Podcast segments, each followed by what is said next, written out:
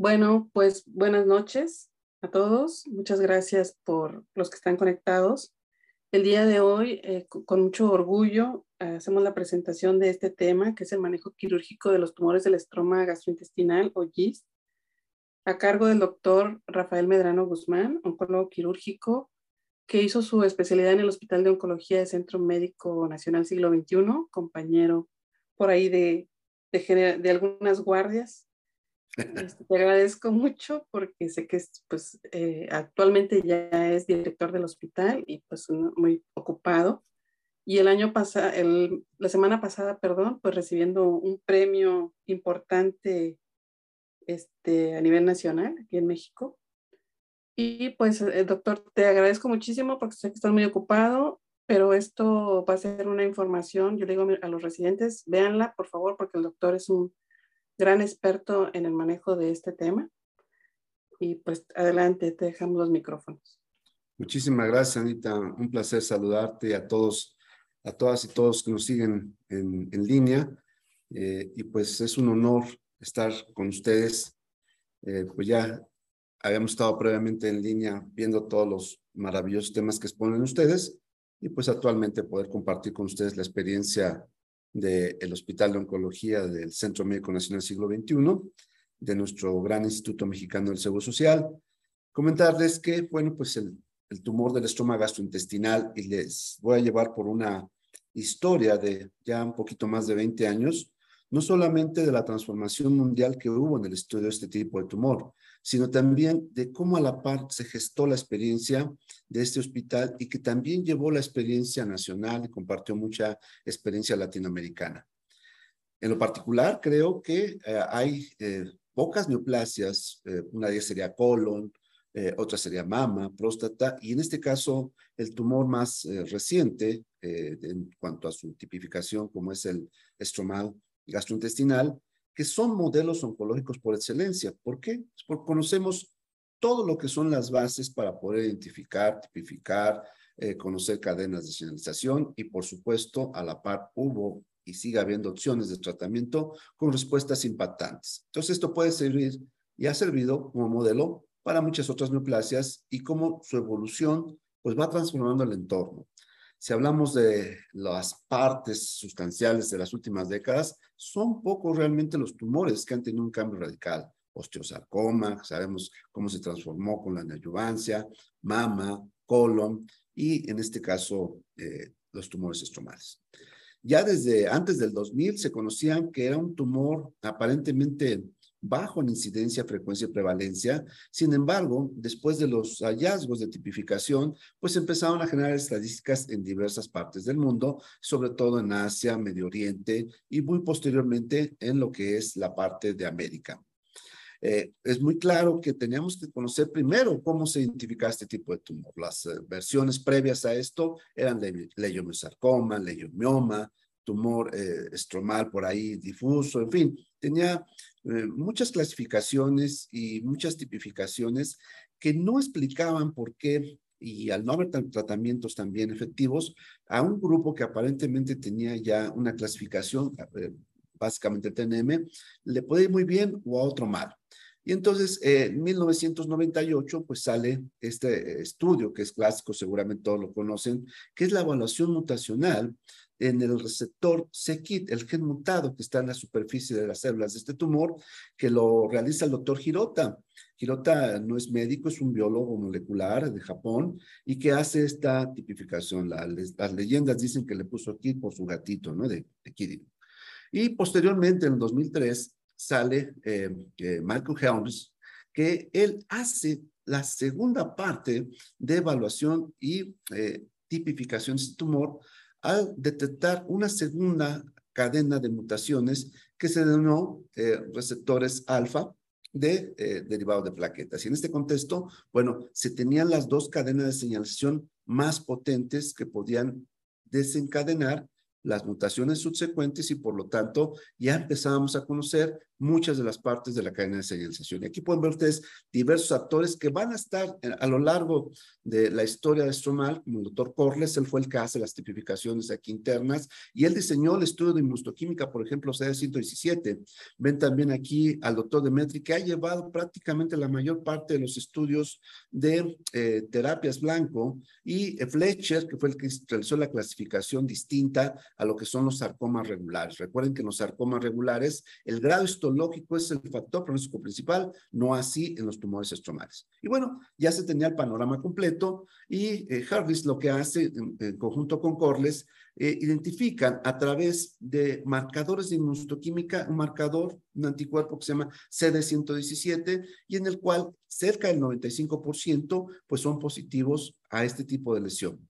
Y, y, aunado a esto, pues otro tipo de marcadores como CD34 que se combina con otro tipo de tumores estromales, proteína C100, 5% nada más, desmina, creatina, y esto es porque puede confundirse este tipo de tumor con algo que se llaman fibromatosis. De hecho, la fibromatosis e incluso el tumor de células de Merkel, cuando son positivos a CD117, podrían ser susceptibles de tratamiento con un fármaco que todos conocen muy bien, que se llama mesilato imatinib. Y en estos estudios, el primer estudio que se realizó de tumores estromales, lo realizamos nosotros, vean ustedes, tenemos 94% de positividad a CD117. Entonces, iniciamos nosotros la historia mundial del GIS, también iniciando nuestra experiencia como tal. Este esquema que se ha dado vuelta al mundo en distintas formas, lo ponen de distintas caracterizaciones, pero a final de cuentas es muy importante, sencillo y efectivo para explicar. Tenemos las mutaciones identificadas, ya lo comentamos, el, el receptor alfa derivado de plaquetas, el, el, el y estos son los receptores de membrana, traspasan y activan una serie de mutaciones a los cuales la cadena corta y larga, exones, que se conocen perfectamente bien y que son los más frecuentes, se empieza a hacer una evaluación de los porcentajes de estas mutaciones, pero no solamente eso, sino que más tarde estas mutaciones empiezan a cobrar algo muy importante que se llaman factores pronósticos y que también en algún momento de la historia van a determinar el tratamiento. Entonces conocíamos cómo tipificar este tumor, conocíamos ya parte de la cadena de, proliferación y también conocíamos un fármaco que en ese tiempo se estaba desarrollando por el doctor Drucker que se llama mesilato y que empieza una de las ceras más proliferativas de lo que son los inhibidores de tirosincinasa. Y a esto, también se continúa haciendo, por el mismo doctor Corliss y Henrich, empiezan a hacer ya la evaluación de mutaciones por localización. Hoy por hoy sabemos que el estómago, y sigue persistiendo, es el más frecuente con cerca del 60%, de ahí el intestino delgado, y todavía podemos tener otras fases en colon recto un 5%, en esófago un 2%. El tumor estromal menos frecuente es en el esófago. La mayoría de los tumores de esófago son leiomiomas, afortunadamente. Y se comenta que en el retroperitoneo esto es así como todavía eh, discutido, pero la realidad es que probablemente sean esfacelaciones de estos tumores que tienen una proliferación en un medio ambiente peritoneal y no necesariamente, pues no se sabe que el origen pues son las células de Cajal como tal. Bueno, en este contexto, el Departamento de Sarcomas y Tubo Digestivo del Hospital de Oncología es el que ha recibido la mayor cantidad de tumores del estroma del país y probablemente compitiendo con muchos de Latinoamérica. Y en este contexto, pues nos permite evaluar y ejecutar estudios que fueran evolucionando para conocer nuestra experiencia y sí evaluar si las partes eh, que se estaban conformando de tratamientos impactaban a nuestros pacientes. Como en todas las neoplasias, a final de cuentas, la cirugía es la forma, eh, pues todavía más importante para intentar, intentar tratamientos curativos. Y el GIS no es la excepción. La única modalidad que tenemos para controlar la enfermedad primaria o con intento de curación, pues es la cirugía. Y, y este esquema yo lo publiqué en el 2008 todavía con una perspectiva de poca información, todavía estudios inmaduros que se estaban realizando. Y miren, pues era un esquema muy sencillo, ¿no? Del estómago, del tumor del estómago gastrointestinal, nomás teníamos tres posibilidades en principio. Resecables iban a cirugía, no resecables y enfermedad metastática tampoco no resecable. Y en ese contexto, pues todos tenían que ir a lo que es el manejo sistémico o bien tendrían que ir en un momento después del manejo sistémico a cirugía. Y después de cirugía, probablemente se tenía que considerar algo que se llamaba adyuvancia y que todavía empezaban a circular eh, ciertos rumores del beneficio, pero no teníamos nada en concreto. Entonces, este fue el primer esquema que se planteó en México con una finalidad ya precisa de a dónde tendría que ir la posición del, tumor, ya sea resecable, no resecable, y en base a la respuesta de este fármaco, qué opciones teníamos en el futuro. Así fuimos evolucionando y empezamos a conocer diversas características en general, cuando hablamos de un manejo quirúrgico, tenemos que evaluar el margen, la extensión, conversión, linfadenectomía, que hoy por sabemos que solamente en los niños es cuando se manifiesta en la enfermedad linfática, su conducta biológica es distinta y ahorita veremos una publicación al respecto. La recepción, que generalmente puede ser multiestructural, el papel de la detumorización, que les antecedo que pues no, no ha tenido un papel importante como tal, y la cirugía de mínima invasión, que sí se desarrolló ampliamente, y empezamos con los manejos de adyuvancia en adyuvancia, y aquí faltaría el perioperatorio como tal, enfermedad, eh, conversión y enfermedad este, metastásica.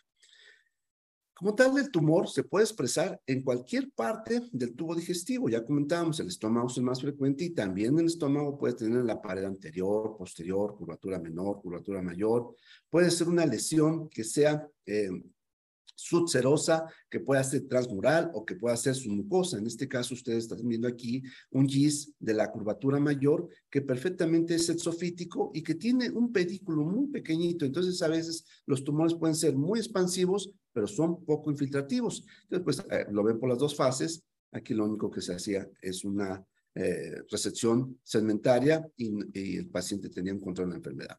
Pero podemos tener tumores que son transmurales, como el que están ustedes observando aquí. Y una de las características de este tumor es que este es muy grande, eh, se puede ver muy bien por endoscopía, pero cuando los tumores son más aplanados o bien son subserosos y exofíticos, únicamente se puede observar a veces, en algunas ocasiones, la perforación. Y recuerden que uno de los síntomas principales de este tumor es hemorragia.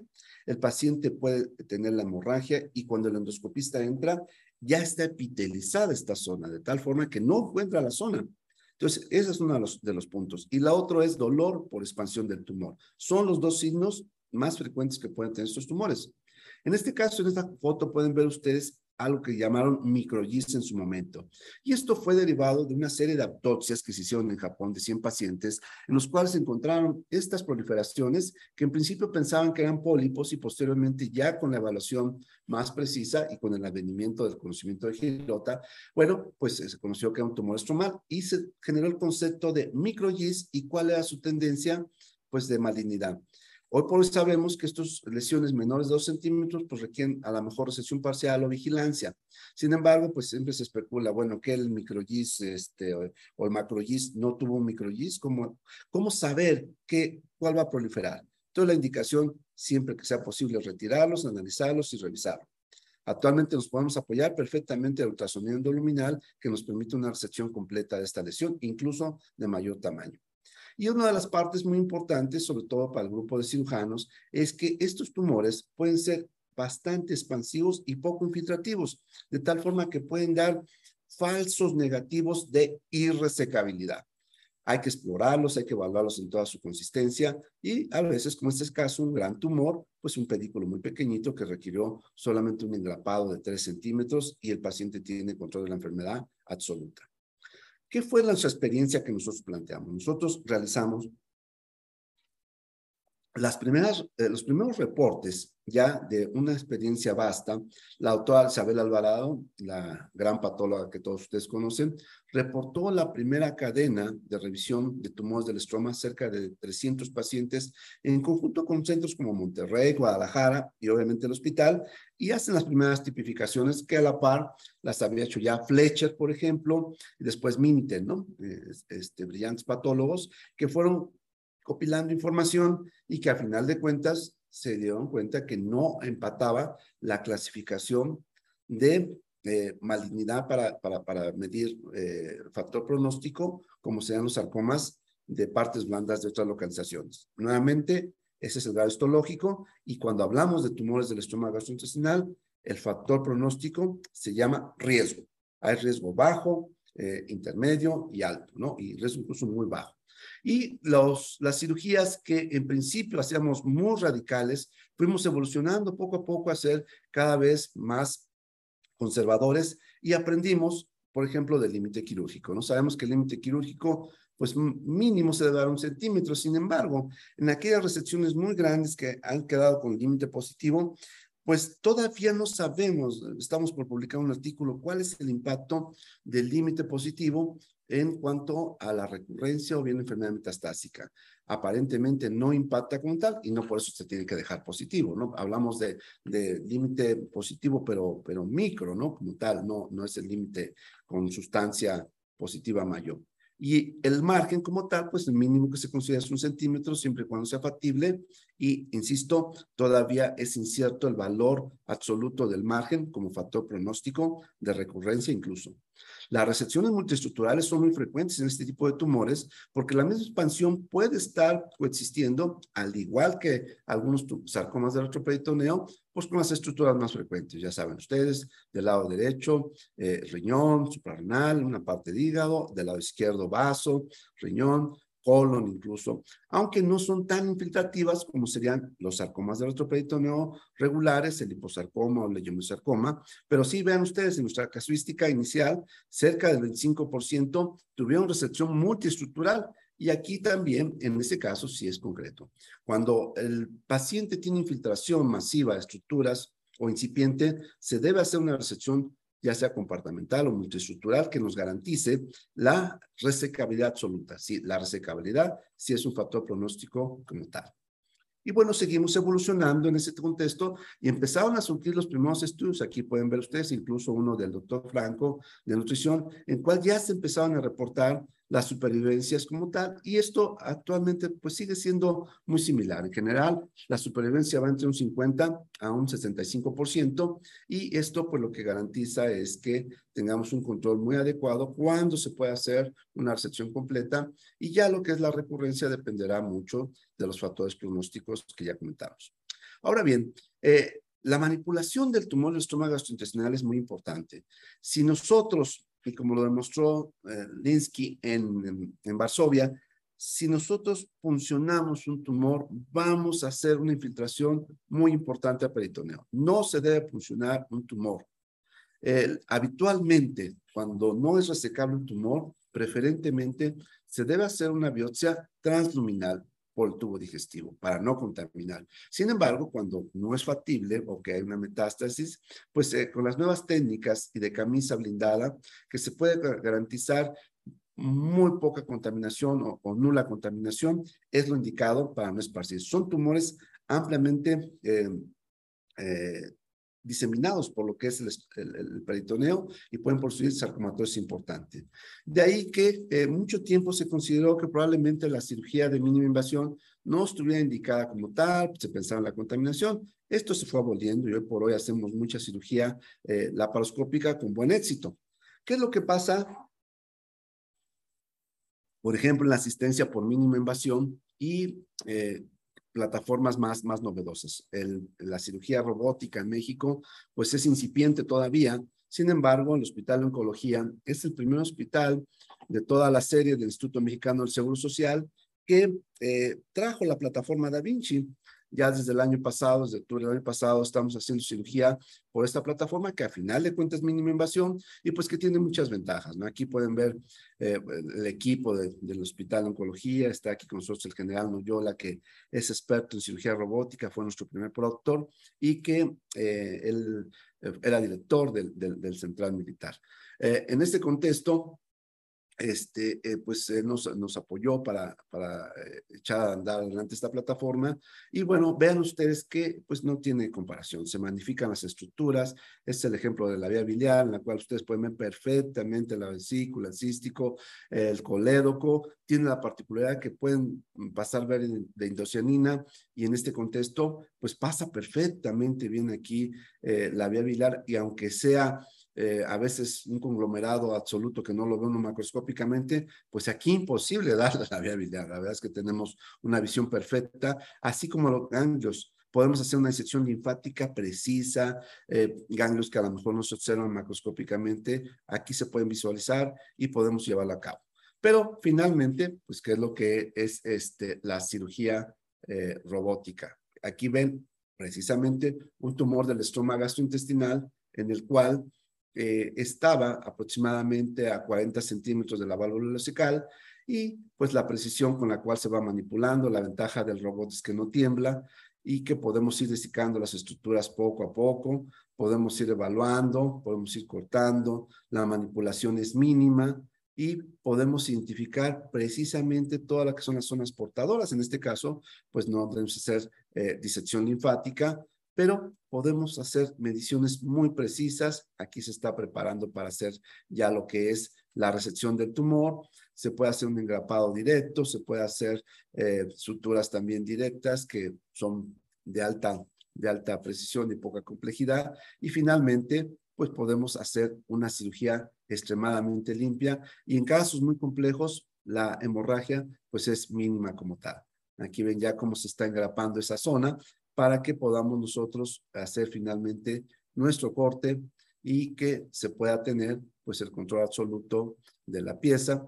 Esto es muy sencillo ya una vez que uno aprende a manejar la plataforma y posteriormente pues se continúa eh, pues eh, ya haciendo la disección, la manipulación es mínima, el mismo equipo robot tiene ya las engrapadoras incluidas y terminamos perfectamente aquí ya la zona de recepción. Está el tumor, ahí está el tumor gastrointestinal, se verifican perfectamente los márgenes y algo muy importante es que eh, este sistema robótica no solamente tiene una amplificación como tal eh, regular, sino que es un microscopio. Podemos amplificarlo eh, 2 3 1 y bueno, pues aquellos que tengan duda pueden llevarlo. Es 360 eh, grados, bidimensional, tridimensional, como se quiera. Bueno, pues aquí el, robot no quita eh, la incapacidad del cirujano, ¿eh? pero bueno, pero sí ayuda mucho cuando uno tiene ya esa experiencia como tal. Y pues vean ustedes lo, que es eh, una cirugía de este tipo. Y aquí está la pieza macro. Estos son de los dibujos tan excelsos que hace Luisito García como tal, siempre las piezas como tal. Bueno, independientemente de la plataforma que se use, puede ser abierta, laparoscópica por robot, lo importante es conocer la conducta biológica de estos tumores. Este es el primer estudio que reportamos ya a gran magnitud y con un amplio, amplio seguimiento a 10 años. Y vean ustedes, la sobrevivencia global es muy consistente. Eh, desde el 97% el primer año va bajando hasta llegar a un 75% y a los 5 años en un 60%. Esta es una este, supervivencia en tiempo real de la primera experiencia en México que se reportó de una revisión de estos pacientes a largo plazo como tal. Igual a recurrencia, 45% de supervivencia libre de, de, recurrencia y pueden ver ustedes la gráfica perfectamente bien cómo se expande. En general, sabemos que el estómago es el que le va mejor y aquí lo vemos a 10 años. Vean cómo prácticamente a 10 años, 88% de supervivencia, no así el intestino delgado, que es 43%, e incluso recuerden ustedes que la clasificación de Fletcher inicialmente era por riesgo, y ya la clasificación de Minten, que salió en el 2006, la de Fletcher fue en el 2002, aquí ya lo que reporta es la combinación de Fletcher pero con localización. Y la localización, pues fue sustancialmente en partes eh, proporcionales, recto, eh, dodeno y obviamente intestino delgado como tal, como de mayor eh, rango de posibilidad de persistencia o recurrencia. Y pues tenemos que evaluar todas las demás variables que a final de cuentas, pues lo que expresan es la conducta biológica, como las que ustedes pueden ver aquí, y muchos de los aspectos que ya se fueron conociendo a lo largo del tiempo que ya son muy claros hoy. En conclusión, la media de supervivencia libre de recurrencia generalmente es en 24 meses. La resección quirúrgica del tumor, cuando es posible, nos permite una supervivencia global que va de acuerdo a diversas proporciones, pero mínimo 35 a 65%. Muy importante que la recurrencia en general se va a presentar desde un 17, 40 y algunos mencionan hasta 50% en una resección completa. Y cuando la enfermedad no es resecable, pues la supervivencia a libre evolución puede ser desde 10 hasta 20 meses. Y en este contexto también se empezaron a reportar eh, ya conductas biológicas de distintas partes del mundo y en conclusión eh, se evaluaba que al 50% incluso no detectados ya había enfermedad metastásica al momento del diagnóstico y por lo tanto cuando hay enfermedad metastásica la supervivencia nuevamente 30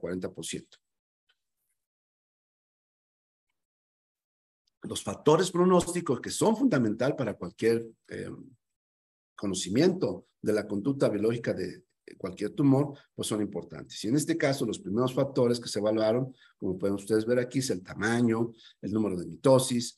Y nosotros hicimos lo mismo, por ejemplo, para periodos libres de recurrencia. Sabíamos que la localización, ya lo comentamos, gástrico con intestino, no hay duda. Gástrico es mejor.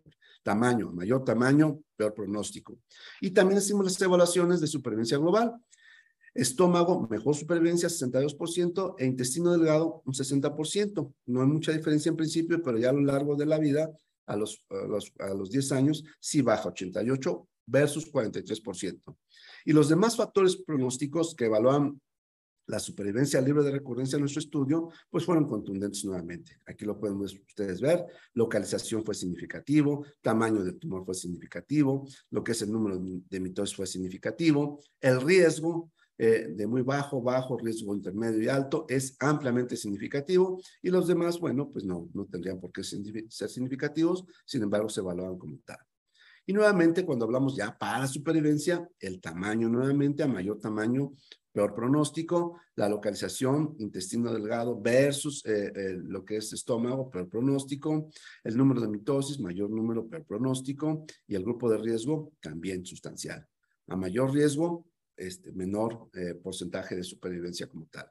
Y algo muy importante, comentábamos ya el estudio de Olitsky que se reportó en el 2006, eh, la ruptura de la cápsula, cuando un paciente, y, y, por eso tendría que esos tumores ser manejados por un grupo que sea experto en, en, sarcomas de retroperitoneo, tumores intraabdominales, pues no tendrían que manipularse o manipularse lo mínimo para que la resección sea limpia por cualquier método que ustedes quieran. Porque esta es la explicación. La ruptura de la cápsula sí tiene como tal una amplia recurrencia, persistencia y el pronóstico es desfavorable. En nuestro caso, la ruptura capsular fue cerca de 8% y fue un grupo que fue desfavorable.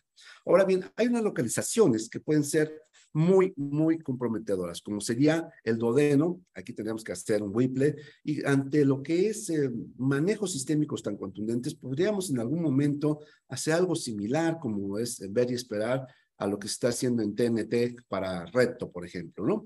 Eh, otra localización sería precisamente el recto, para, para no hacer un abdomen perineal, y la otra que es menos frecuente, pero no improbable, la unión eh, gastroesofágica como tal. Y esto depende de lo que es las características del paciente, si es operable, no operable, y por supuesto también de la experiencia del grupo como tal.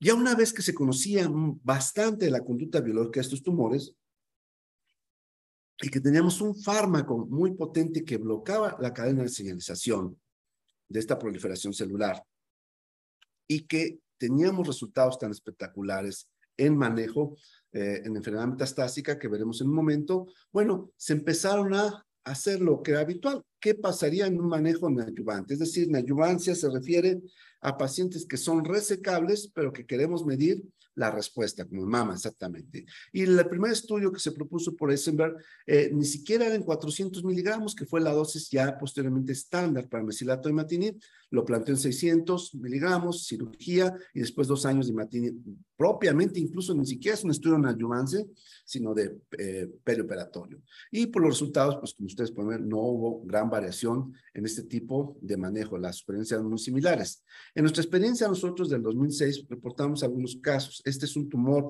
eh, grande, muy, muy grande, infiltrativo, prácticamente todo el dodeno, estromal, y en aquel tiempo pues eh, eh, se hicieron los intentos de hacer una resección de Whipple en mínimo tres ocasiones, hasta la última cirugía en la cual se pudo resecar con parte de la cava, y ya fuimos conociendo que este tumor tiene la particularidad de ser eh, indolente hasta cierto momento y que cuando hay un estatismo, lo más probable es que tengamos que convertir este paciente a la resecabilidad en base a la expertise y a la operabilidad.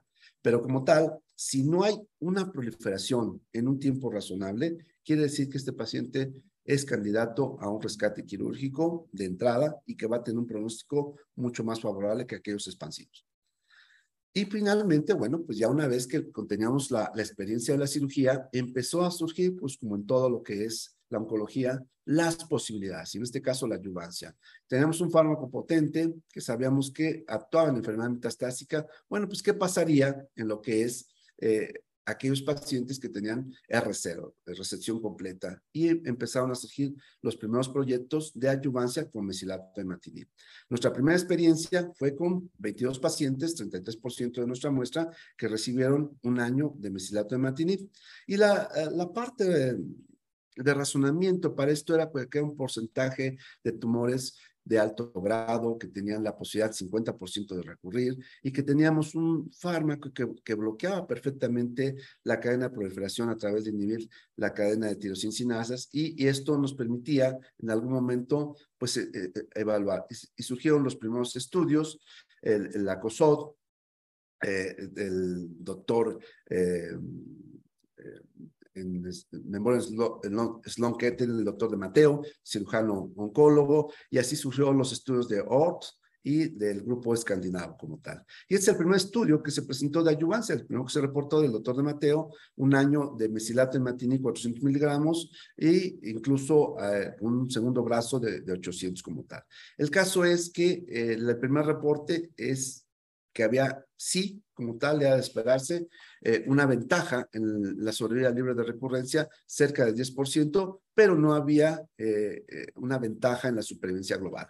Pero pues estos siguieron evolucionando. Nosotros aquí reportamos el primer estudio con mesilato de matinid, que pues teníamos una supervivencia de 46 versus 41%, y en este caso, pues era significativo y pues empataba, ¿no? Con lo que había reportado de Mateo, nuestro estudio con menor número de pacientes, pero que ya sabíamos que por ahí el camino. De hecho, este eh, fármaco fue el primero que se aprobó en fase 2. ¿eh? Y de ahí surgieron otros estudios. Este es un estudio que ustedes también deben conocer, eh, el estudio escandinavo, en el cual pues era, eh, lo llevó a cabo Yosu. Yosu fue el primero que ensayó mesilato de él fue el que metió al paciente cero la respuesta en aquel tiempo en mil miligramos, después lo, lo bajaron a 800 y después a 400. Esta es la randomización, eh, un mes versus eh, tres años, de un, un, año versus tres años, y eh, pues no era de sorprender que teníamos una ventaja importante en periodo libre de recurrencia, pero aquí se reporta ya el primer estudio con una ventaja de cerca de 10% de supervivencia global, y hoy por hoy pues es el estándar que debemos seguir eh, tres años de adyuvancia. Y vean ustedes aquí, les presento una tabla, no es eh, menester analizar toda esta gran tabla, simplemente son todos los estudios puntuales que se han realizado, por ejemplo, en adyuvancia. Está el de Mateo en sus distintas fases, que es significativo. Está el de Yosu, que ya comentamos. Está el de Casali, que también nos habla de adyuvancia, eh, dos años versus cero eh, está los estudios de neoadyuvancia, estos no son muy importantes porque aquí estos dos estudios nos reportaban que eh, cuando un paciente en algún momento se quiere considerar para un manejo neoadyuvante y que aquí metieron muchos pacientes para conversión ¿eh? también.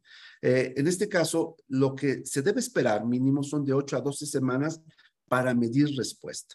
Y en este contexto, sabemos que si un paciente después de 8 o 12 semanas no responde, va a ser muy difícil que este paciente, en el caso de conversión, pueda responder. Y la neoadyuvancia, pues no, no ha demostrado así como que un aumento en la supervivencia. Incluso eh, también se hicieron los manejos perioperatorios, tampoco ha demostrado como tal. Y miren, aquí algo muy importante, es un estudio que se abandonó, el de DUB, y este estudio era mesilato de imatinib versus mesilato de imatinib más cirugía. ¿Qué pasaría si en pacientes que potencialmente pueden ser resecables, nada más lo lleva mesilato. Tuvo que ser cerrado, pues porque no, nadie quería, obviamente, si tenía la posibilidad de cirugía, pues mejor cirugía. No fue concluyente, sin embargo, habla de un estatismo en pacientes seleccionados que podría ser este concepto que hablamos, por ejemplo, de TNT, ¿no? De eh, ver y esperar, y sobre todo en pacientes que no son operables, o sea, resecables pero no operables, o bien de localizaciones diversas, ya comentamos como el dodeno, por ejemplo. Un estudio muy eh, provocativo que se realizó eh, en Asia fue el PERSIST 5, ¿no? Que era cinco años de mesilato, 91 pacientes, respuestas muy tentadoras, 90% para periodo libre de enfermedad, 95% supervivencia global, pero ¿qué es lo que pasaba? Tenía un gran, gran, gran, eh, una gran deserción. Más del 50% de los pacientes desertaron, porque a final de cuentas la toxicidad, sin embargo, se pueden sacar conclusiones importantes. Es decir, que el paciente mientras eh, tenga tolerancia, probablemente eh, podamos garantizar que este paciente esté eh, nulificando la proliferación celular y que eh, pues esto retrasa el periodo de recurrencia. No lo impide, pero sí sabemos que este fármaco puede aumentar este periodo como tal. El problema es la toxicidad, como todos los fármacos que tenemos que tener. En nuestro caso, la recurrencia se presentó eh, prácticamente en un 40%, ah, muy acorde a la, literatura, y los sitios principales de recurrencia, pues es el hígado, cerca del 20% de nuestra casística, pero sabemos que en general el 90% de las metástasis van a ser hacia hígado. ¿Y qué se hace eh, en caso de recurrencia? Siempre y cuando sea posible hacer un rescate con cirugía, tenemos que realizarlo. Estos son todos los rescates quirúrgicos que realizamos, de estómago, eh, de hígado, incluso llevamos un paciente a Whipple tratando el control de la enfermedad y nuevamente la mejor opción en caso de recurrencia sería la quirúrgica, pero en este caso de enfermedad tan expansiva pues no es posible. Y aquí entraban varios conceptos para lo que posteriormente llamamos conversión, pero aquí así un concepto así medio jaladón que decían este, cirugía adyuvante, ¿no? Es decir, das primero manejo con algún inhibidor de tirosincinasas. Aquí son todos los autores que ustedes ya conocen, Krukotki, que fue el, el de Peritoneo, Bombalón, Francia, de Mateo en Memorial, Gronchi, que es un gran experto en sarcomas que está en Milán, en fin, todos ellos empezaron hacer ya sus descripciones propiamente de lo que es esta neoplasia. Y algo muy importante este concepto. La cirugía citorreductora es efectiva solamente un pequeño porcentaje, 10%, 12% en GIS. Y eh, la terapia con mesilato en en este grupo también es incierto lo que pueda eh, proporcionar. O sea, la, el rescate o la conversión como tal no es tan eh, frecuente y eso también lo demostramos nosotros posteriormente. Entonces, es incierto si la cirugía va a proveer un beneficio clínico, es el planteamiento. Y nosotros eh, hicimos esta pregunta, ese es un estudio que también está por publicarse, de ya una serie mucho más grande de 312 casos eh, esta es la proporción, es más frecuente en hombres, la locación más frecuente en estómago. Eh, resecables, 210 pacientes y 100, o sea, 67% de resecabilidad versus 32, acorde a todo lo demás ya reportado. Y de estos pacientes que no fueron resecados, pues obviamente todos se llevaron a un manejo sistémico eh, con mesilato de matinib. Estas son las localizaciones más frecuentes. Eh, también nuevamente acorde con la literatura, no es, de sorprender. Y lo, lo, más frecuente por lo cual no fueron resecables son por infiltración vascular, multiorgánica masiva o enfermedad metastásica no resecable masiva. Y en este contexto, lo más importante es que después, nuevamente, de un periodo posterior a los tres meses, que fue en nuestro caso de tres a seis meses, se pudo evaluar la conversión. Y la conversión en nuestro caso fue de 16%. Es una conversión un poquito más eh, arriba de lo reportado en la literatura, pero se debe intentar. Entonces, el mensaje de esto es, ante un paciente con enfermedad masiva, la primera parte es paliar, detener la progresión, y sí sabemos que en la vigilancia un porcentaje, nada despreciable, cerca del 20%, van a lograr la conversión. Y la pregunta es, en este porcentaje de pacientes en conversión, ¿qué sigue? ¿Cuánto? Mesilato de matinid o bien qué otra eh, forma de manejarlos para poder establecer su dinámica y su evolución como pronóstico. Y miren, este es un estudio que publicamos ya en el 2009 en conjunto con la doctora Isabel Alvarado y son dos pacientes que se operaron aquí en el Hospital Hermano de Pediatría y que tenían como concepto tener tumores del. Hay, hay eh, hasta 15% de tumores del estómago gastrointestinales en los niños y en este contexto eh, perfectamente resecables. Ellos sí pueden tener infiltración linfática. El problema es que estos en la vida adulta, 10, eh, 15 años después, van a recurrir y recurren de una forma tan agresiva que no da tiempo prácticamente a nada. Eh, son refractarios a tratamientos sistémicos y probablemente los genes de fusión tengan aquí un impacto en este porcentaje cuando son positivos. El otro aspecto que tenemos y donde efectivamente aquí se desarrolló todo lo que son las terapias blanco más efectivas, pues es enfermedad metastásica. Ya comentábamos, generalmente es hígado o bien eh, sarcomatosis. También puede haber en mínima circunstancia, pero también enfermedad pulmonar. Y a final de cuentas, pues eh, esto se comporta como tal. Entonces, en conclusión del manejo quirúrgico, debemos conocer perfectamente los factores pronósticos, debemos conocer lo que son las distintas formas de cirugía, ya sea por cirugía abierta, mínima invasión, la linfadenectomía no necesaria, el papel de la detumorización, pues también es incierto y solamente se recomienda cuando es eh, paliativa, nada más en ese contexto. Y, por supuesto, todo lo que son factores pronósticos y el análisis de nuestra población tienen que ser perfectamente evaluados. Bien. Ya en la enfermedad metastásica, pues viene lo que es la era prematinid, que se evaluó. Eh, antes de, del 2000, pues no existía mesilato de y vean ustedes, pues solamente la supervivencia era de un 18%, por lo tanto la quimioterapia era inefectiva como tal. Con el advenimiento de mesilato de ya comentamos que Yosu fue el primero que ensayó el paciente cero. Bueno, pues eh, eh, se ensayaron diversas formas, 400 miligramos versus 600. Este es el estudio que abre con lo que se aprueba por la FDA y también en México en el INS. El INS fue el primero que tuvo la aprobación de, mesilato, el B2222, y en el cual se demuestra perfectamente pues la diferencia de supervivencia global, el mesilato versus este, eh, otras terapias. Y vean ustedes aquí, este es un esquema muy, muy significativo de los autores más relevantes, paciente 0 en 400, eh, fase 1, desde 400 a 1000, hasta que se establece el B22 con la eficacia 400 versus 600, finalmente quedó en 400. Con este se aprueba la FDA y en México en el mundo, y de ahí empiezan a surgir los estudios fase 3 para poder determinar ya lo que es los grupos de riesgo más específicos como tal. Y surgieron otros estudios. Blade es uno de los promotores de sarcomas. Él está en el Gustave Roussy, en Francia, y es el estudio BFR14, en el cual nos decía, eh, damos este, un periodo de un año mínimo de mesilato de matinid o versus eh, solamente observar eh, y ante progresión de enfermedad dar mesilato de matinid. ¿Y qué fue lo que pasó? Bueno, cuando el paciente continúa con mesilato de matinid es ampliamente significativo, no se debe suspender, porque si lo suspenden, vean cómo eh, inmediatamente es la proliferación de la enfermedad. Esto se demostró nuevamente con otro estudio del LESENS, que también es de Francia, y este estudio se llevó a tres años y nuevamente seguía persistiendo. Entonces ya de aquí sabíamos que no debemos descontinuar ante enfermedad avanzada, lo que es mesilato de matinid, solo se descontinúa bajo dos circunstancias, progresión o intolerancia. Y aprendimos que también los criterios RESIST no sirven propiamente para evaluar.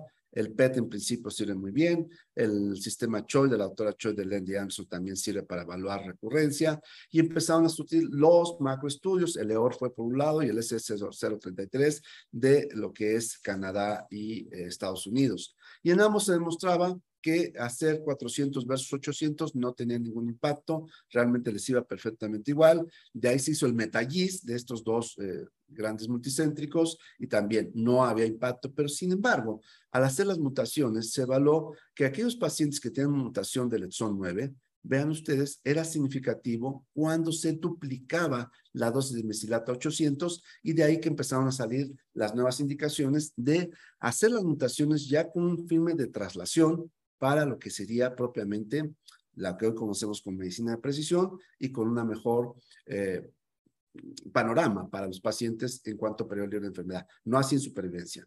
Entonces, la duración óptima de mesilato y matinib pues sigue siendo desconocida, nos quedamos nuevamente a lo original o avanzada. Las conclusiones, pues ya eran muy claras en ese momento, teníamos que usar mesilato, 400, eh, se escalaba 800 si había persistencia o recurrencia el primer intento, y si no, de acuerdo a la mutación son 9, que esto en Europa ya es una ley, en Estados Unidos todavía hay cierta controversia, y pues nosotros acabamos de iniciar el primer estudio de mutaciones en el país, de tumores del estómago gastrointestinal con la doctora Piña de la unidad de investigación. Vamos a concluir el primer estudio de 50 eh, pacientes que le estamos haciendo todas las mutaciones posibles y que obviamente los exones y vamos a hacer la traslación de tal forma que de aquí en adelante todo paciente evaluado en este hospital no solamente tendrá la evaluación histológica regular, sino tendrá que tener la evaluación mutacional y la traslación para terapia. Sabemos que, eh, y lo comentó muy bien Demetri, que pues, la resistencia se forma por nuevas clonas con distintos tipos de mutaciones y de ahí que se empezaron a ensayar pues otros inhibidores. Este es el estudio conocido del mismo Demetri, eh, que se publicó en Lance en el 2006, en el cual, pues ante recurrencia, había una supervivencia, una ganancia de 27 versus 6.4 semanas y que pues nos hablaba de que, amén de ciertos receptores, este eh, segundo inhibidor de tirosincinas podía este, estar actuando en sinergia y nos podía dar, pues ya lo que conocemos, curvas de supervivencia, tanto en periodo de enfermedad como en supervivencia global, y que pues es hoy por hoy la segunda línea de tratamiento. Y de ahí surgió una infinidad de, inhibidores, como podemos ver aquí, que se usa mucho en, en, leucemias. Ninguno de estos tuvo un efecto real para lo que es eh, eh, aumentar ese periodo de supervivencia. Y de tal forma que las primeras guías subsecuentes a estos estudios, pues ya tanto el ESMO como el NCCN quedaban claros, primera línea mesilato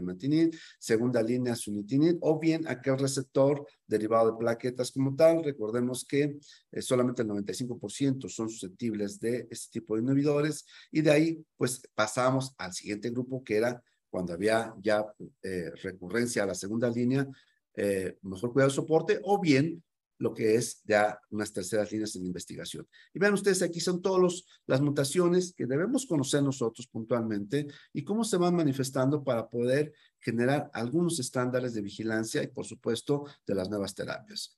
Hoy por hoy, y aquí está el primer estudio que se reportó, ya lo comentábamos, de eh, la era primatinib y cómo evolucionamos ampliamente hasta un 70% de beneficio. Y hoy por hoy sabemos que la segunda línea, aquí está el estudio de Metri, que es eh, con y en tercera línea, ante recurrencia de esta, pues surgió otro inhibidor bien conocido, que es el regorafenib, que también nos da una ganancia en periodo de la enfermedad, no así en supervivencia. Y hay otros nuevos inhibidores, como son avapratinib, que también nos da una ventaja, sin embargo, tiene algunas consideraciones, sobre todo en el tipo de mutación y recientemente un fármaco que probablemente vaya a revolucionar ampliamente las nuevas terapias, que es repretinib, y que este eh, inhibidor no solamente eh, nos da ventaja en la supervivencia, como pueden ustedes ver, eh, libre de enfermedad, sino también nos da una ventaja en lo que es la supervivencia global. Amén de que este no tiene que ser necesariamente CD117, no tiene que ver nada con eh, la, eh, la, mutación inicial y puede ser susceptible en ambas, wild type y mutación persistente. Y aquí está el resumen de lo que acabamos de comentar. Primera línea, por supuesto, mesilato de matinib, ante recurrencia o bien eh, factor persistente derivado de plaquetas, sunitinib, vean, seis meses versus un mes, periodo de enfermedad, regorafenib, cinco meses versus un mes, también pero de enfermedad. Y algo muy importante, podemos engañar a la vía.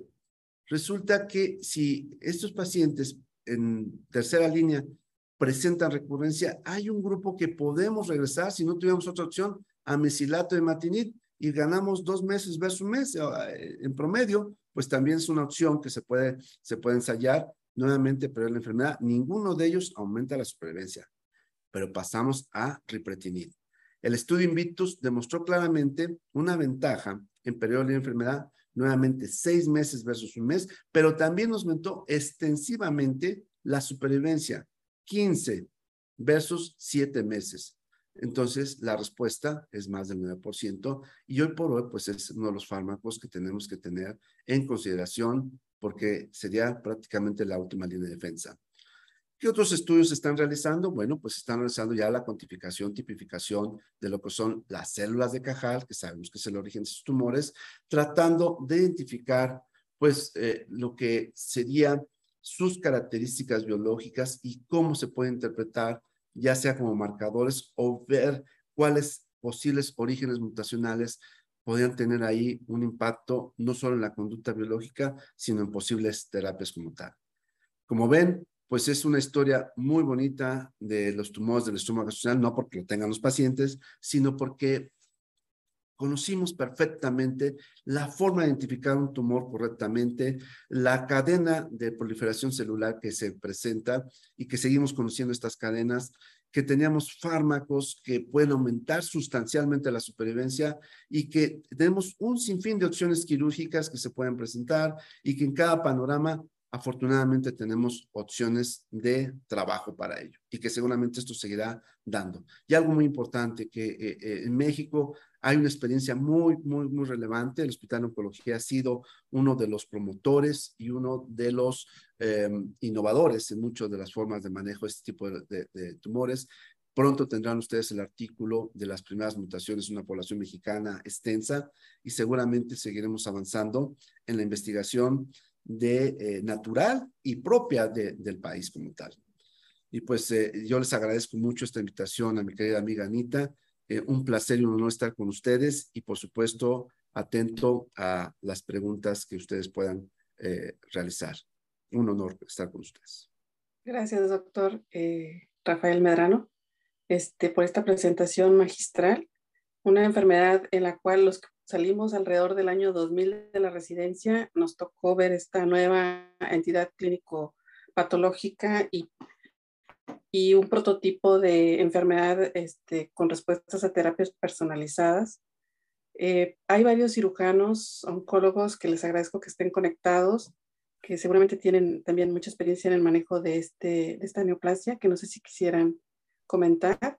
Bueno, te felicito porque fue, fue un momento de pues, aprovechar eh, que haya sido, que se haya presentado esta, esta neoplasia cuando nosotros terminamos la residencia y el haber generado, no esperar a que nos dieran eh, cómo se debe de manejar, sino hasta ir proponiendo en el camino manejos quirúrgicos y sacar este, información de la experiencia o series de casos de nuestra propia población, lo cual pues te felicito enormemente. Muchas gracias, y pues a sus órdenes. Sí, no sé si alguien quiere comentar, está el doctor Sachinas, el doctor Absalón Espinosa, eh, bueno, el doctor Tixi de Oncomédica, el doctor Ceballos. Hola, buenas. Buenas noches. Eh, felicidades, doctor Medrano, excelente ponencia. La realidad es... Gracias, Francisco, gracias. Gusto en saludarte. Gusto es mío, doctor, por verlo y en verdad, excelente plática. Eh, pues como usted bien dijo, realmente el tratamiento es multidisciplinario y a veces, en ocasiones, sin herir susceptibilidades, los oncólogos médicos aportan mucho a hacer la enfermedad irresecable, resecable. Eh, cirugía en terreno metastásico también se hace, realmente eh, es loable llevar y someter a un paciente a una cirugía de este tipo siempre y cuando obtengamos el R0, que es importante definir y conceptualizar, por supuesto. Eh, veo que está haciendo robot, felicidades. Realmente es una plataforma, como usted bien dijo, que nos permite hacer maravillas y la comodidad que conlleva el hacer este tipo de procedimientos. Lo felicito y enhorabuena, doctor. Muchas felicidades. Muchas gracias. El doctor Francisco Sachinas es también experto en robótica y actualmente es un cirujano oncólogo brillante que es dependiente de la Secretaría de Marina Armada de México. Gusto en saludarte, Francisco. Muchas gracias por tus comentarios. Gracias. Buenas noches. Buenas noches, doctor Edwin Ceballos. Qué gusto saludarles. Felicitaciones, doctor Medrano. Un placer, amigo. Sigues como siempre igual. no cambias. Sí, estamos ahí muy pendientes de todo lo que sucede en el Hospital de Oncología, donde nos formamos con, con mucho orgullo. Eh, me encanta la pasión que le pones cuando hablas de temas sobre los cuales se creció al andar, como decía Anita. Y, y qué bueno, la, la casuística del hospital hacía que nosotros aprendamos por rebosamiento, aparte de que eh, estudiábamos modestamente algo, pero nos caían los casos, ¿no? Con los nueve aceleradores que se tenían en el área de radioterapia, pues quiera o no, nosotros aprendíamos muchísimo en la práctica, aparte de la teoría, que es muy importante. Me da orgullo también saber que se ha hecho tanta investigación eh, y, y, que se haya sido pionero el hospital en muchos aspectos. Te felicito, sé de tus logros, de tu pasión y de tu trabajo a diario que también es para nosotros eh, un camino a seguir, un ejemplo. Este, ¿qué decirte? Eh, la radio. No está reportado que haya un rol protagónico en la radioterapia. Eh, se reserva para aquellos casos de, de carácter paliativo, básicamente algunos tumores muy seleccionados, pacientes con tumores muy seleccionados, este, se podría considerar netamente con fines paliativos, aquellos irresecables, aquellos que han recaído sobre algún eh, tipo de tratamiento, es posible considerar, pero netamente paliativo.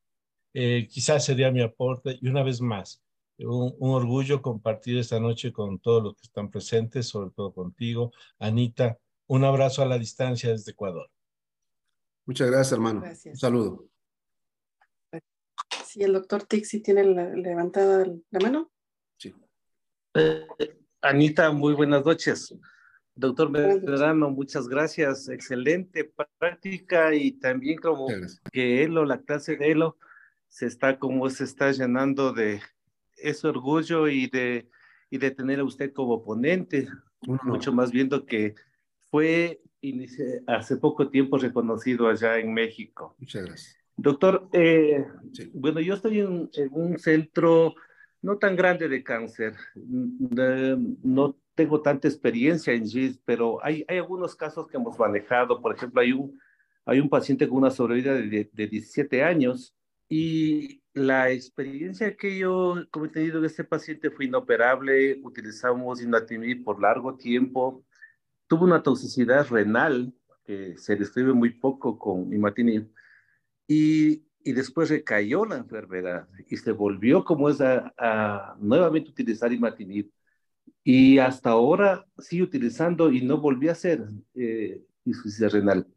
Es un caso que estamos preparando para ver si lo publicamos porque tenemos ya 17 años de seguimiento. Y es una cosa súper interesante que vimos en este caso, es que la nobleza de, de este tipo de tumor a, a volver a reinducir el tratamiento. Eh, un paciente inoperable cuando progresó y hoy está completamente libre de enfermedad. Eh, y, y, con mis estudiantes de posgrado, como analizábamos este caso, decíamos, capaz que en otras circunstancias hubiesen cambiado una segunda línea y no le dimos la... ¿no?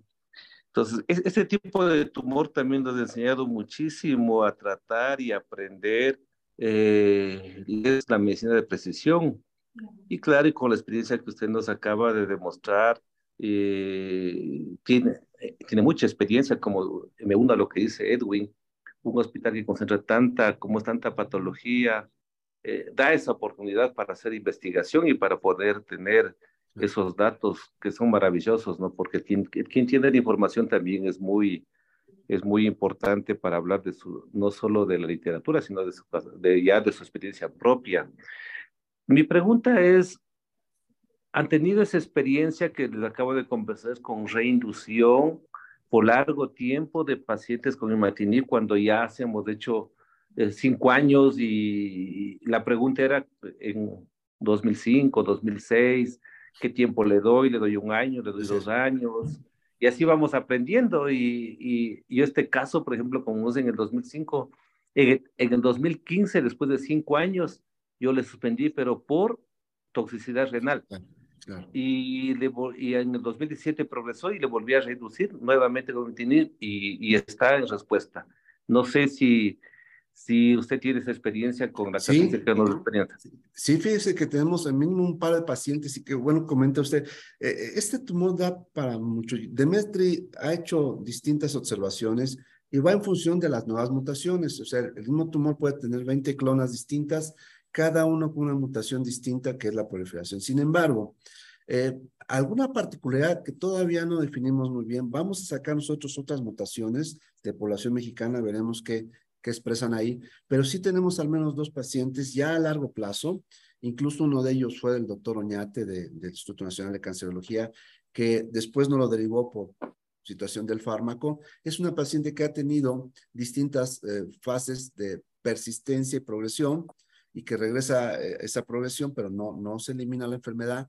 Y lo, se ha manejado exclusivamente en dos fármacos, eh, sunitinib y eimatinib. Y la paciente conserva una buena calidad de vida, persiste con actividad tumoral, pero no ha sido devastadora y tiene una calidad razonable. ¿Qué es lo que pasa en este grupo de pacientes que no son muchos? La verdad, no tenemos la respuesta eh, expresa desde el punto de vista biológico, pero lo que sí sabemos que en este grupo de pacientes y que son respondes aislados, y qué bueno que usted lo haga, eh, tenemos que seguir intentando el manejo con los inhibidores hasta un punto pues que ya sea como tal ya intolerable por lo que se comentaba, ¿verdad? Progresión o bien eh, toxicidad, de tal forma que de ahí eh, el engañar la vía, como se menciona, y regresar al mesilato, pues es una de las armas que se consideran como tal. Por lo tanto, la última palabra sería el mensaje, la última palabra en pacientes con progresión no está dicha hasta que no se hace una evaluación en tiempo razonable de este paciente y si se pueden ensayar otras posibilidades. Ya pronto estará acá Repretinib y seguramente también tenemos esa experiencia de primera mano que nos pueda eh, abrir nuevamente todas estas expectativas, conversión, eh, ensayar en adyuvancia, preparatorio y todo esto, pero sí, eh, yo me quedaría con esa parte, la última palabra no está dicho y tenemos muchas posibilidades, incluso con los dos únicos inhibidores, imatinib o sunitinib. Gracias, doctor. Sí, doctor. Felicitaciones. A sus órdenes, doctor. Bueno, pues eh, me voy a permitir eh, terminar porque quiero optimizar un poquito unos minutos. El doctor eh, Medrano pues me ha comentado que van a hacer un congreso de, de su hospital de Somos, bueno, del cual eh, orgullosa y la propuesta de quizás dejar una sala para ELO para ponernos de acuerdo en algún tipo de investigación y bueno, aprovechando de que varios de ustedes ven cáncer gástrico o tubo digestivo, no sé, doctor, si pueda. Claro, yo creo lo que, me dijo ahorita. Sí, no, no, este, Anita, miren, eh, todos ustedes en su lugar de origen hacen cosas maravillosas. Pues imaginen qué no podríamos hacer si lo trabajamos juntos. Mi primera propuesta es en este grupo que la verdad es súper sólido y que hacen unas presentaciones fenomenales y que sé que esto se va a reproducir mucho tiempo porque queda evidencia, podamos generar los grupos cooperativos realmente, tanto nacionales como internacionales. Y mi propuesta es empezar con estudios sencillos que sean de muy rápida replicación y publicación. En este caso, estudios, por ejemplo, epidemiológicos. A ver, GIS, ¿no? ¿Cuántos GIS tenemos en todos los que son aquí participantes de todas las distintas áreas? Y hacer un primer ensayo, y un segundo, y un tercero, y ir evolucionando hasta ya empezar a hacer estudios más, más este, extensos y más complejos. Y la otra, pues compartir nuestras experiencias y a lo mejor también darle oportunidad a pacientes a ver, en esta región no hay esto, pero yo sí tengo esto, ¿cómo podemos ayudarle? Creo que, eh, amén de la academia, que es muy importante, debemos dar el siguiente paso, ya empezar a hacer publicaciones compartiendo información y generando esos grupos cooperativos. Por ejemplo, eh, Japón llevó un estudio eh, de cáncer gástrico de 197 pacientes que estaban ensayando una molécula pero cada hospital aportó uno o dos pacientes. Dice, bueno, son 197, ¿cuál sería el N? No, se publicó, incluso se presentó en plenaria en ASCO, porque eran 197 centros. Por eso. Entonces, imaginen ustedes la fuerza que podemos tener si hacemos nosotros este tipo de estudios, e insisto, empezar por estudios como tal. La invitación, si ustedes me lo permiten, es que puedan acompañarnos. Veremos la forma de que ustedes asistan a el congreso que tendremos en agosto en Somos, eh, va a ser en Guadalajara, y que ahí podamos hacer una mesa de trabajo previo al congreso para empezar a, a, ver proyectos y dar un espacio en una plenaria y que ustedes, como, este grupo cooperativo tan importante, eh, eh, el doctor Gutiérrez, el doctor Clemenceau todos ustedes en general, eh, que, surgieron de esta iniciativa, que hoy por hoy pues se menciona en todos lados. ¿Quién no conoce a Elo? Esa es mi propuesta, con mucho respeto y mesura para todos ustedes, que empecemos a trabajar ya en grupos cooperativos. Y a la orden, por favor. Doctor Medrano, el doctor dice desde aquí de Ecuador, Sí, doctor. Y completamente de acuerdo con usted. Eh, una de las cosas, y, y creo que Elo, eh, Elo se ha posicionado en este, en este último tiempo y, eh, y, es el siguiente paso, como algún rato hemos conversado con Anita, con Francisco. es el momento de dar. Latinoamérica tiene, quizás tiene la misma casuística, tenemos los mismos problemas, y, hacer un, grupo corporativo que solucione problemas nuestros, porque a veces estamos más eh, en problemas de la industria, como, o sea, investigan más allá, ¿no? Pero nosotros no solucionamos, por ejemplo, patología eh, vía biliar, hígado, que tenemos cáncer gástrico en mi país, es una de las patologías muy, muy importante, la primera causa de mortalidad y, y tenemos el grave problema es dar ese primer paso, es armar la, la, la, esos grupos corporativos.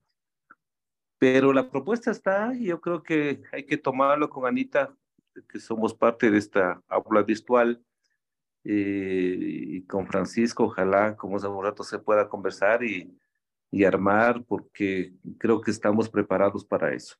Totalmente. Así que le tomamos la palabra, doctor, muchas gracias y, nuevamente felicitándole por el premio que eh, muy merecidamente se acaba de, como acaba de recibir en México. Muchas gracias, doctor. Un honor. Gracias, Anita. Sí, gracias. No sé si alguien más quiera tomar la palabra antes de cerrar. Creo que no. Bueno, entonces dejamos, muchas gracias. Muchas gracias este, por esta gran clase. Digo, ha sido, yo sé que fue solamente un pequeño granito de lo que realmente sabe de, sabes de GIS. Este, lo agradecemos profundamente tiempo dado y tu, tu, conocimiento y tu experiencia. Este, dejamos abierto lo del grupo de ELO, que este, pues lo practicaremos y, y, seguramente sí armaremos un, un, grupo. Y pues te damos las gracias y gracias a todos. Un placer. Y aquí su casa, el Hospital de Oncología. Eh, encantado de participar con todos ustedes. Muchísimas gracias y, un placer ver a tantos amigos que, ya hacía un ratito que no nos veíamos, hace unos kilitos que no nos veíamos, ¿verdad, doctor Edwin? Entonces, Anita también ¿eh? está más gordita. Entonces, por ahí vamos. okay, el único que sigue delgadito es este, el doctor Sachinas, pero los demás ya, ya cargamos la experiencia. sí, sí, sí, Muy bien.